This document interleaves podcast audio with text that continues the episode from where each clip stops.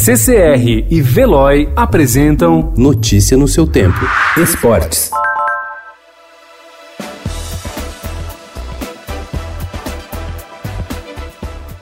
Os jogadores de futebol dos clubes brasileiros terão 20 dias de férias coletivas durante a pandemia do novo coronavírus, mas a definição sobre reduzir ou não salários ainda está em suspense. Após mais de duas horas de reunião por videoconferência entre representantes da CBF e dirigentes de 30 clubes das quatro divisões nacionais para debater como reduzir os custos enquanto o calendário está paralisado, ficou descartada a hipótese de se realizar um acordo coletivo.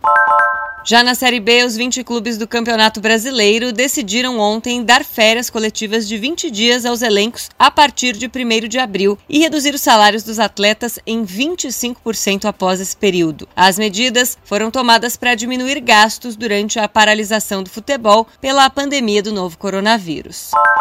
O futebol europeu também discute o que fazer para que clubes e atletas se adaptem à nova realidade. Algumas iniciativas isoladas já ocorreram, mas na maioria dos principais países a indefinição ainda é grande. A Alemanha é o país com mais soluções até agora. No Bayern de Munique, o elenco aceitou ter o salário reduzido em 20% enquanto o calendário estiver paralisado. O Borussia Dortmund fixou acordo interno de 20% de cortes do salário e de redução de 10% caso a temporada prossiga, mas com os portões fechados. A Confederação Sul-Americana de Futebol anunciou ontem o adiantamento de recursos econômicos para os clubes participantes da Copa Libertadores e da Copa Sul-Americana. Cada agremiação poderá solicitar até 60% do prêmio de participação.